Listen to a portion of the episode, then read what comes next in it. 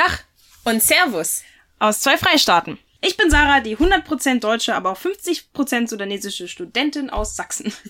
und ich bin Carmen, die 100% italienische, aber auch irgendwie 25% deutsche Bildungsreferentin der Petra Kelly Stiftung in Bayern. Und ihr seid bei dem Podcast Die Farbe der Nation gelandet. So, was machen wir hier? Hier reden wir über komplizierte Themen wie Alltagsrassismus, Identität, Heimat und Integration mit einer gewissen Ironie und ganz direkt. Weil schon viele diese Themen betrachten, aber eher über die Integration der anderen reden als über die eigene Erfahrung. So folgt uns bei dieser ewigen Diskussion. Ja, ich bin der Karamba Jabi, bin äh, Bundestagsabgeordneter der SPD-Bundestagsfraktion seit äh, 2013. Darüber hinaus bin ich Sozialdemokrat und äh, glücklicher Vater von drei Kindern und Kleingartenfreund. Okay, sehr schön. Wir haben über Ihren Lebenslauf erfahren, dass Sie in drei verschiedenen Systemen studiert haben. Wie kam es dazu und was genau bewegte Sie dazu, in Deutschland zu studieren? Weil es nur das Stipendium, weil das Land sich interessiert hatte. Mhm. Genau. Also der Grund, warum ich hier studiert hatte, war ja, dass ich in Senegal keine Perspektive, Perspektive hatte. Mhm. Äh, ich bin Waisenkind. Meine Mutter ist gestorben, war drei Monate alt. Ja. Mein Vater, ich war sechs Jahre alt habe Gott sei Dank durch Unterstützung meiner Schwester und meines äh, Schwagers äh, die Schule besuchen können mit mhm. ihrer Unterstützung. Aber für das Studium hat das nicht mehr gereicht mhm. und habe mich dann bemüht um ein Auslandsstipendium und es ist dann durch Zufall die DDR geworden weil mhm. ich äh, mich beworben hatte über äh, den Internationalen Studentenbund mit äh, Sitz in Prag damals. Okay. Das ist eine Organisation, die unterstützt war von den sozialistischen Ländern, Solidarität. Äh, und da hatte ich dann als Waisenkind, der engagiert war an der Uni, in der Schule, äh, gute Leistung hatte, das waren die Voraussetzungen, habe ich dann dieses Glück gehabt, äh, das Stipendium zu bekommen und das war dann äh, DDR, dann ist das mhm. geworden. Hm. Okay. Und könnten Sie dann genau Halle auswählen oder war es eher Zufall? Halle war auch Zufall. Ich habe äh, damals diese Entscheidung ist gefallen, dass ich nach Leipzig gehen soll, hm. äh, dort äh, die Sprache zu lernen. Deutsch habe ich dann gelernt von Oktober 1985 bis Sommer 86. Und dann war dort dann entschieden, dass ich nach Halle geschickt werden soll und an der Mathe-Universität zu studieren. Uh, ursprünglich wollten sie mich in eine Fachhochschule in Merseburg mhm. schicken. Da habe ich mich dagegen gewehrt und durch uh, harte, Hartnäckigkeit äh, durfte ich dann doch in Halle äh, mein Studium der Chemie hier absolvieren. Okay, schön. Ähm, die DDR bemühte sich ja um Völkerfreundschaft und mhm. ähm, äh, hat das Ihrer Erfahrung nach Erfolg gehabt? Ähm, haben Sie in der DDR mehr oder weniger rassistisch geprägte Erfahrungen gemacht und wie wurde darauf reagiert? Mhm. Ja, in der DDR war ja das Thema Völkerfreundschaft gepredigt und äh, überall versucht auch äh, weitestgehend das so mit Leben zu fühlen. Mm, ich war, muss ich sagen, in meiner Studentenblase. Heißt das, dass in der DDR, wir waren alle in einem Studentenwohnheim untergebracht oder in mhm. Studentenwohnheime untergebracht. Äh, das gilt natürlich auch für die sogenannten Vertragsarbeitnehmer aus Mosambik, Angola, Vietnam und so weiter, Kuba. Die waren auch in Heime untergebracht. Das heißt, war so eine Abschottung da, muss man sagen. Also Studenten hatten nur mit Studentinnen, Studenten und Dozenten an der Uni zu tun. Die Vertragsarbeitnehmer, das war bei denen auch so so dass man wirklich äh, mit der Gesellschaft direkt keine Kontakte hatte. Das war so eine gespielte Volksfreundschaft aus meiner Sicht. ähm, ich habe persönlich keine rassistische Erfahrungen in der Zeit gehabt. Ähm, ich weiß aber, dass in den Betrieben äh, hat ja rassistische Fälle gegeben, auch mhm. Merseburg in Nachbarstadt hier äh, wurde im Nachhinein berichtet, dass äh, dort auch Tote gegeben hatte. Aber mhm. ich muss sagen, an der Universität, in den Kreisen, in denen ich mich bewegt habe, hatte ich die Erfahrung nicht gemacht. Ja, die Universität ist ja meistens auch immer ein bisschen offener als ja. eine Blase. Ja, mhm. genau. Mhm. Ähm, wie war denn das nach dem Zusammenbruch der DDR? Hat sich da spürbar was verändert, ähm, auch in der Hinsicht? Oder? Ja, also die Wendezeit war ja extrem schwierig. Also als äh, die Wiedervereinigung kam, gab es sehr, sehr viele Anfeindungen. Sehr, also die Stimmung war nicht schön. Es gab Gewalttaten. Man, einige sind bekannt in der Presse. Rostock, äh, Lichtenhagen Anlagen, Müll, Hoyerswerda und so weiter und so fort. Also ich sag mal so, bis Ende der 90er Jahren war da schon heftig. Also ich habe persönlich selber äh, einen Fall gehabt, wo ich dann von drei Jugendlichen da zusammen versucht, attackiert war, konnte mich dann verteidigen, meine Brille ist kaputt und Datum werde ich auch nie mein Leben vergessen, sondern 28. Mai 1990. Und das bleibt auch hängen. Also das war schon heftige Zeit, weil äh, als die äh, Wiedervereinigung da war, einige fühlten sich befreit nach dem mhm. Motto, wir sind in einer freien Gesellschaft, wir können machen alles, was wir wollen. Die könnten die Unterscheidung nicht machen zwischen ihrer Freiheit und Freiheit von anderen. So natürlich äh, wird von einigen erklärt, dass Arbeitslosigkeit, Zusammenbruch der ganzen Sozialsystem und so weiter und so fort, das war schon Nährboden, das mag sein, aber man muss festhalten, das war eine ganz äh, schwierige Zeit. Mhm. Was?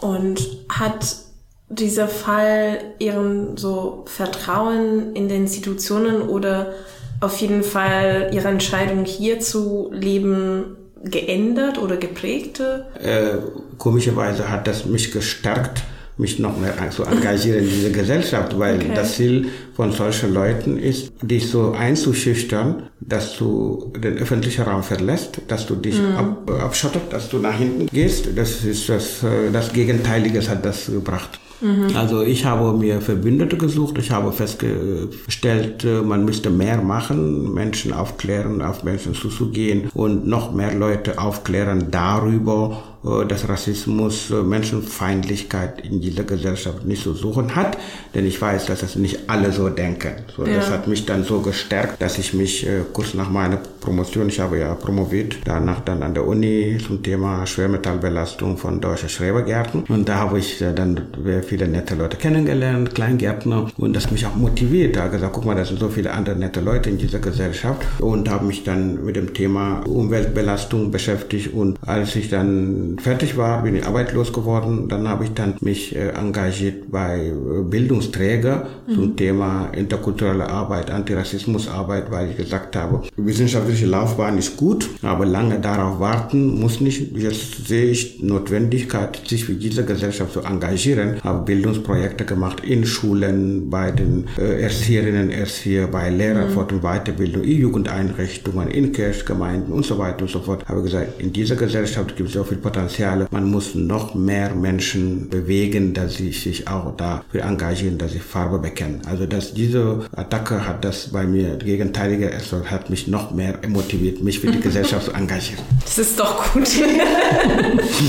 Ähm, äh, zum Thema Engagement. Sie haben schon früh großes politisches Engagement gezeigt, schon seit der Schulzeit. Was hat Sie dazu bewegt, sich in Deutschland weiter zu engagieren? Naja, Sie haben teilweise schon diese Frage beantwortet, aber also ich meine, ich kenne das von mir aus. Ich komme aus Italien und wenn ich denke an politisches Engagement, bin ich eher motiviert, etwas zu machen, wenn auch vielleicht Italien betrachtet mhm. oder Europa mhm. insgesamt. Ähm, Natürlich bin ich hier so in politischer Bildung aktive, aber die Motivation ist stärker, wo mein Herz, mein Identitätsgefühl gehört quasi. Mhm. mhm. Daher die Frage, ähm, haben Sie schon mal überlegt, äh, in Senegal sich zu engagieren oder hat das mit Ihrem Identitätsgefühl etwas zu tun? Ne? Mhm. Ja, also es ist ja so, dass ich seit Kindheit engagiert war. Ne? Also mhm. in der Schule, da ich da in Senegal schon Ungerechtigkeit gespürt habe, dass als weißen Kind standen mir nicht alle Türen offen, mhm. wie es sein sollte, nur weil ich keine Eltern hatte.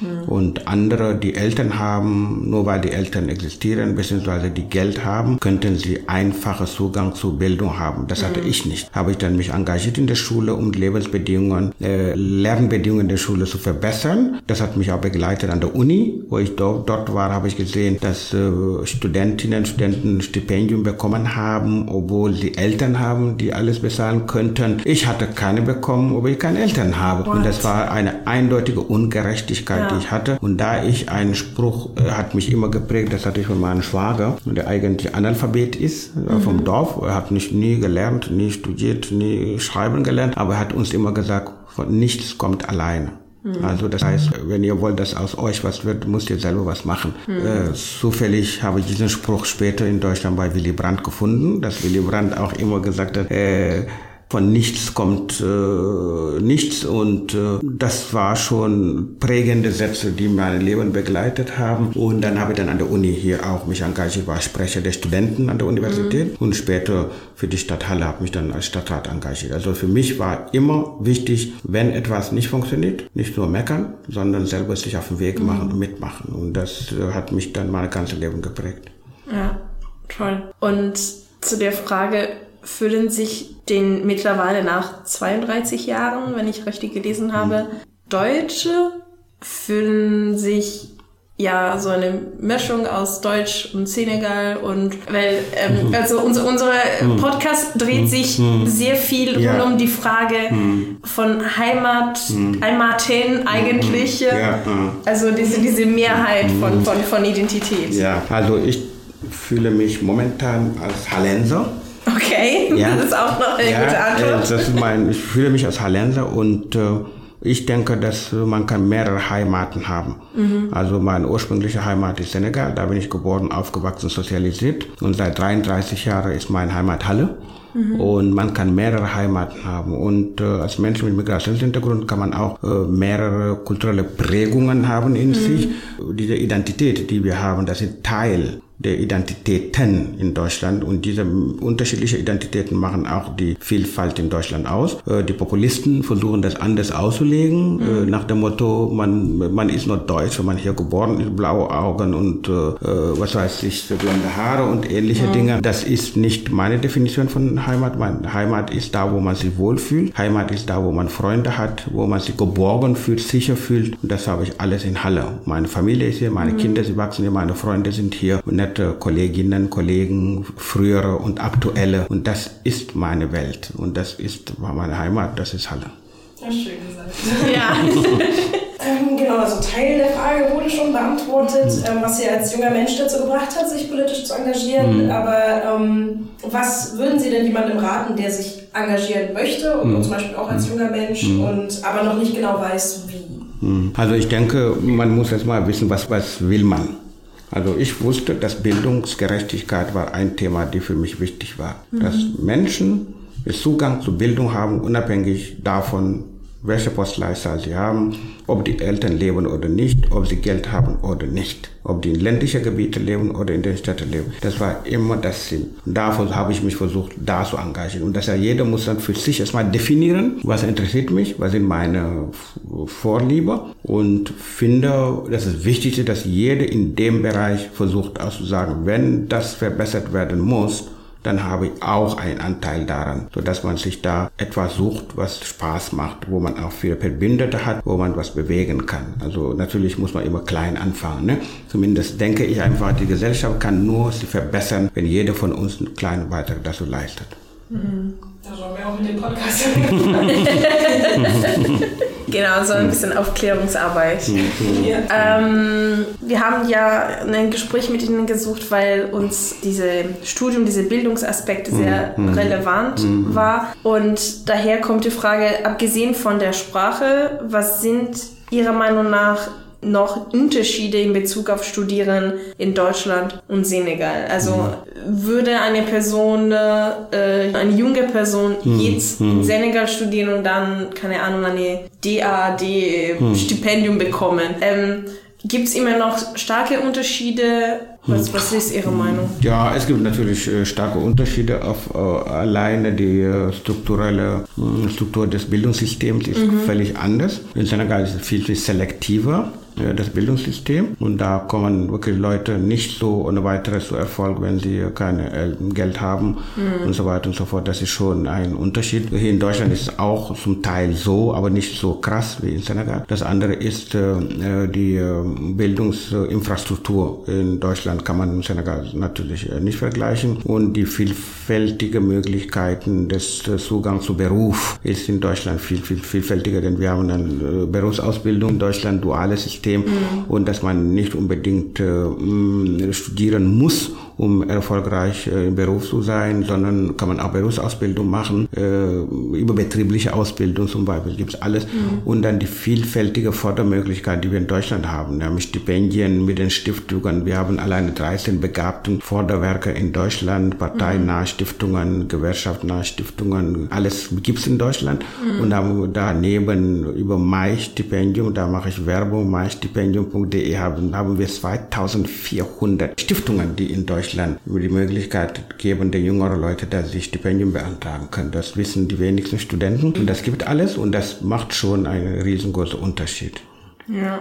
Wo ich sagen muss, ich habe mich mit den Stipendien beschäftigt hm. und äh, weil ich eigentlich auch eins äh, hm quasi mich bewerben wollte, aber ich habe mir ist, also mir ist aufgefallen, dass es mhm. oft eben um äh, gut, vor allem sehr, sehr gute Schulnoten ging. Mhm. Ähm, und auch Engagement und so weiter und so fort. Und das mhm. Engagement hatte ich, aber die Schulnoten nicht. Ähm, das ist mir auch aufgefallen. Das fand ich ein bisschen unfair, gerade weil ich in der Schule echt Probleme hatte wegen rassistischen Erfahrungen. Ähm, ja, das wollte ich nochmal anmerken. Ja, ja, ja, aber offensichtlich sind da wahrscheinlich. Äh, ich gebe zu, dass ich auch viele jüngere Leute kennengelernt habe, die sehr zeitig aufgegeben haben. Denn naja, die Strukturen sind so für die Stipendien, äh, dass mit dieser großen Worte begabten Forderung, das mhm. schreckt ab. Ich war selber Vertrauensdozent für eine Stiftung, um, habe Stipendien mit ausgewählt. Ich war Stipendiat und danach hat man mich dann ausgewählt als jemand, der Stipendiatinnen mit ausgewählt hatte. Mhm. So, das heißt, ich kenne mich da ein bisschen aus habe den Eindruck, dass äh, die ganzen Texte da, die man da liest, die sind abschreckend. Aber das ist nicht so, weil da steht Begabtenforderung und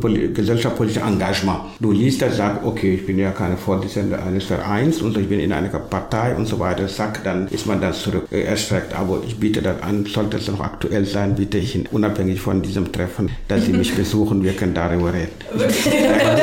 nee, wirklich, ich berate Leute in diesem Bereich, weil ich der Meinung bin, als mhm. jemand, der selber durch Stipendien geschafft hat, zu studieren, zu promovieren, mhm. sehe ich da wirklich als meine Aufgabe, Menschen zu motivieren, sich auf den Weg zu machen, Anträge zu stellen. Es gibt Möglichkeiten. Kommen Sie auf mich zu. ich berate Sie gerne. Dankeschön. Bitte. Ja, das ist auch schon sehr wichtig und man merkt, dass Sie so eine echte Leidenschaft zu dem Thema Bildung und Gerechtigkeit haben, finde ich äh, wirklich toll. Daher vielleicht äh, ist eine gute Überleitung zu der nächsten Frage zu Ihren so quasi Kernthemen. Mhm. Ja, genau. Wir hatten nämlich auch schon in mehreren Folgen darüber geredet äh, und auch privat, dass man oft auf den Migrationshintergrund ähm, reduziert wird mhm. und ähm, Fragen, die mhm. kommen, äh, eben auch sich darauf konzentrieren quasi. Und dann mhm. ähm, war unsere Frage, äh, werden Sie zum Beispiel von Journalisten oder ähm, genau Menschen vermehrt auf ihren Hintergrund und auf Migrationsfragen angesprochen, obwohl das gar nicht mhm. äh, ihr einziger Schwerpunkt ist? Mhm. Ja, also ganz am Anfang war es so, dass die Journalistinnen und Journalisten äh, mich immer wieder über meine Biografie gefragt haben. Mhm. Also diese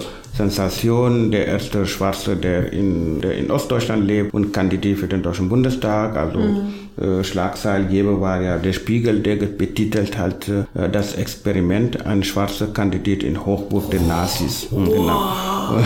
Genau. Das hat dann natürlich alle Journalisten da angeregt, nach Halle zu kommen, um mich zu treffen, äh, angefangen von New York Times. Und dann haben die gedacht, naja, dieser Schwarze, das muss vielleicht ein Sumo-Ringer sein, dann, der jeden Tag sich mit den Nazis verklopft auf der Straße. Das ist ein Held, so den muss man treffen. Ja. Genau. den muss man unbedingt treffen. Ne? Also die Journalisten kamen dann wirklich, äh, hunderte Journalisten kamen nach Halle, die wollen alle mit mir reden. Aber der Tenor war immer meine Biografie und nicht das, was ich in den letzten 30 Jahren im Bereich Bildung, im Bereich mhm. Engagement, im Bereich interkulturelle Arbeit, Antirassismusarbeit, im Bereich Umwelt, Ökologie, das hat gar nicht äh, die Leute interessiert. So, ich bin Chemiker, bin Naturwissenschaftler also habe promoviert im Bereich äh, Schwermetallbelastung Böden. Das hat keine Rolle gespielt. Ich habe im Stadtrat in Halle im Umweltausschuss gesessen, mhm. sechs Jahre lang. Und dann auch im Bildungsausschuss, im Rechnungsprüfungsausschuss. Das hat alle keine Rolle gespielt, weil immer diese Migrationshintergrund als Etikett an der Stirn äh, für die da zu sehen war. Ne? Mhm. Und das äh, habe ich mich dagegen lange gewehrt. Mittlerweile ist das so, dass ich dann auch gefragt werde zu bestimmten Themen, Anerkennung der im Ausland erworbenen Abschlüsse, Internationalisierungsstrategie der Bundesregierung oder auch Medizinstudium, Clinical Scientist. Das sind alle Themen, womit ich mich beschäftige. Und ähm, das ist aber ein langer Weg. Ich denke, es ist ja äh, leider so, dass wir am Anfang Anfang so ist, aber wenn man versucht auch äh, deutlich zu machen, dass neben dem Migrationshintergrund, was man hat, was man nicht leugnet, also ich leugne das nicht, aber der Migrationshintergrund, die verbunden ist mit gewisser interkulturellen Erfahrungen, mhm. Mehrsprachigkeit und Kommunikationsfähigkeit, die dadurch gestärkt wurde, die habe ich. Aber trotzdem habe ich Themen, zu denen ich stehe und nicht nur Migration und das Thema Interkulturalität, interkulturelle Öffnung, das sind Themen, die Querschnittaufgaben sind und die begleite ich mit. Also das ist dann das, was äh, momentan meine Erfahrungen geprägt haben.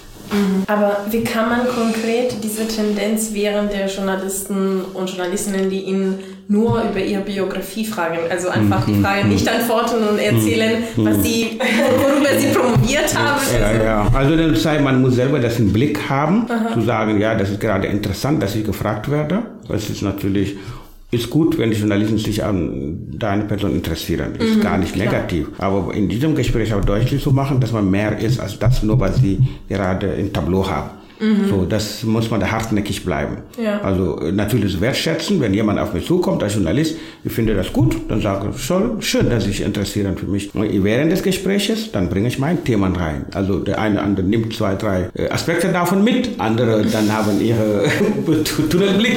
Äh, das ja. ist aber auch von Journalisten zu Journalisten unterschiedlich. Man mhm. kann nicht alle Journalisten da einen Topf schmeißen. Nee, Jeder hat seine Erfahrung. Also zumindest, ich sage einfach, die Betroffenen äh, müssen dann selber dafür sorgen, dass ihre fachlichen Themen nicht äh, runterfallen damit. Dass mhm. man dann deutlich macht, ja, Migrationshintergrund ist da, aber über Bildung habe ich auch an bestimmte Vorstellungen. Mhm. Ich würde am liebsten, dass man 90 Prozent deshalb mich fragt, äh, wo steht die SPD zum Thema Chancengerechtigkeit im Bereich Bildung? Wie stellen wir uns das Bildungssystem in Deutschland in Zukunft vor? Was mhm. wollen wir verbessern? Was wollen wir machen zu, äh, Chancengerechtigkeit, äh, wenn es darum geht, Zugang zu Stipendien, Zugang zu Fördermitteln und so weiter? Was hat SPD vor? Darüber kann ich in vier Stunden auch mal referieren. Okay. so, aber leider... Äh, ich wollte gerade fragen, was wäre Ihre Antwort? ja, meine Antwort ist eigentlich klar. Wir haben äh, immer wieder gesagt, dass äh, im Bereich Bildung müssen wir viel mehr investieren. Mhm. Und das Thema Digitalisierung ist gerade ganz, ganz aktuell. Jetzt die Bundesregierung ja gerade ein Digitalpaket beschlossen, dass die Schulen in Deutschland ausgestattet werden, mit äh, dass sie Digitalisierung nach vorne vorantreiben können. Und das Thema Lehrermangel ist überall, ist zwar Ländersache, mhm. aber wenn wir die Länder entlasten bei ihren Aufgaben, wir haben in den letzten Jahren äh, die Kommunen, die Länder auch mit Milliarden entlastet, damit sie in ihre ursprünglichen Aufgaben mehr Spielräume haben. Und das sind ja sozialdemokratische Themen. Wir haben BAföG-Reform gerade gemacht. BAföG, vergessen viele, ist von dem sozialdemokratischen Kanzler Willy Brandt eingeführt worden in den 70er Jahren, mhm. um Chancengerechtigkeit im Bereich Bildung konkret jetzt nach vorne zu bringen. Und das sind alle Sachen, wo ich sage, dazu stehen wir und das fordern wir, wollen wir auch, dass das immer wieder Investitionen im Bereich Bildung im Mittelpunkt steht. Das sind unsere Ideen. Mhm. Darüber würde ich gerne mal häufiger reden, als ja. über meine Herkunft. Genau, genau. Aber Sie hatten das schon angedeutet, ähm, indem Sie gesagt haben, ja, mein Hintergrund bringt mir beispielsweise so eine ähm, kulturelle Kenntnisse, Mehrsprachigkeit und so weiter und so fort. Und wir versuchen am Ende unserer Gespräche immer auf eher so eine positive Note zu kommen. Mhm. Meist wird nur von Nachteilen eines Migrationshintergrunds gesprochen, aber können Sie uns vielleicht eben von Vorteilen berichten? Also mein Migrationshintergrund hat mir sehr viele Türe geöffnet, weil ich erstens durch meine Sprachvielfalt, mhm. also fünf Sprachen, die ich spreche, das ist äh, ein Vorteil. Zweitens, äh, als jemand, der sich auf den Weg gemacht hat in der Migration, äh, dann hat er vielfältige Perspektiven im Leben kennengelernt. Mhm. Also im Bereich Bildung zum Beispiel Schulsystem in Senegal, Schulsystem in der DDR, Schulsystem in dem Vereinigten Deutschland. Mhm. So, und äh, die Kommunikationsfähigkeiten sind natürlich auch ausgeprägt weil du in einem unbekannten Umfeld, unbekannte Umgebung immer wieder dich bewegt hast, hast du immer wieder gelernt, mit dieser Vielfältigkeit in der Umwelt umzugehen und das auch mitzugestalten und zu bewältigen an äh, Herausforderungen, mit denen man konfrontiert ist. Also der Migrationshintergrund hat für mich äh, viel mehr Vorteile als Herausforderungen, weil wenn man das, das annimmt, dann hat man die Möglichkeit, vielfältige Perspektiven kennenzulernen und dann die auch zu meistern. Mhm. Finde ich cool. Ähm, ich habe letztendlich gelesen, dass Sie auch Teil dieser neue deutsch-französisches Parlament, also Mhm. Parlament, Art von Parlament, genau, Mhm. Versammlung. Können Sie vielleicht davon berichten, Ja. was bisher passiert ist? Ja, also es ist ja so, dass äh, Deutschland und Frankreich diesen Élysée-Vertrag haben seit äh, lange schon und jetzt haben wir das verlängert, diesen Élysée-Vertrag und dann aber neu angefasst und ein Teil davon ist einfach, dass nicht nur die Regierungen kooperieren, sondern auch, dass beide Parlamente viel mehr zusammenarbeiten und dann deshalb ist eine neue deutsch-französische National, also so eine parlamentarische Versammlung gebildet worden. Da sind 50 deutsche Parlamentarierinnen, Parlamentarier und äh, 50 aus der Nationalversammlung Frankreich. Und wir treffen uns dann einmal im Jahr in Deutschland, einmal im Jahr in Frankreich. Und da gibt es auch eine Leitung, also einen Vorstand und so weiter und so fort. Und da wollen wir versuchen, Themen, die für die deutsch-französische Zusammenarbeit wichtig sind, zum Beispiel Bildung, Okay. dass wir da gemeinsame äh, Sachen machen, Projekte da machen. Und ich bin sehr glücklich darüber, dass ich mit dabei bin, denn ich habe diese Perspektive als jemand, der sozialisiert ist in einem frankophonen Land, in Senegal, äh, dass ich auch äh, diese Aspekte auch mit be- berücksichtigen kann, dass man über den Tellerrand schaut, nicht nur bilateral, sondern trilateral, dass man auch über Ja. den Grenzen hinaus, Europas hinaus, dass man dann äh, den Blickwinkel erweitert. Also das wäre mein Beitrag. Finde ich toll, äh, vor allem für unsere mögliche Zuhörerinnen und Zuhörer, die dann vielleicht auch eben einen Migrationshintergrund haben und über diese Mehrsprachigkeit ja denken können, ich könnte vielleicht mal auch in der Politik steigen und das könnte mir so sozusagen bringen zu einem tollen Projekt wie eben diese Ja. Deutsch-französische Parlament. Mir ist nur gerade noch was eingefallen, und zwar ähm, zum Thema Ihre äh, drei Kinder. Genau, ihr, Ihre Frau ist auch Deutsch. Deutsche, ja. Deutsch, Mhm, Genau. Ähm, das würde mich halt total interessieren, weil ähm, mein, mein Vater kommt auch aus, also aus Afrika und äh, meine Mutter ist ebenfalls Deutsche. Welches ähm, Land? Aus welchem Land Sudan. Sudan, okay. Mhm. mhm. Ähm, wie ist denn das eigentlich äh, so im, aus Ihrer Erfahrung, wenn man äh, Kinder hat, die quasi diesen gemischten Hintergrund haben Mhm. und aber eben in Deutschland dann aufgewachsen sind und ähm, wie ist Mhm. Ja.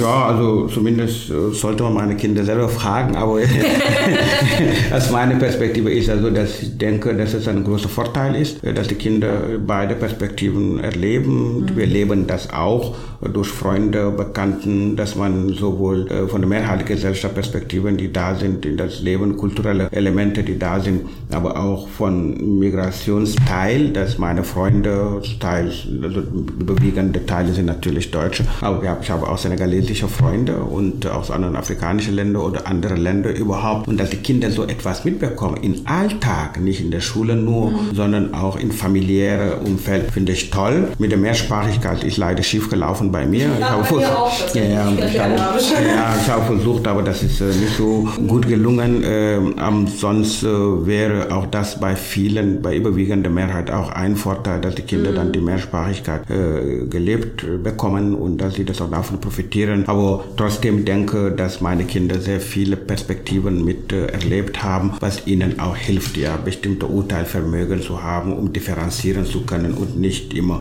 schwarz-weiß Sachen zu betrachten. Ja, klar.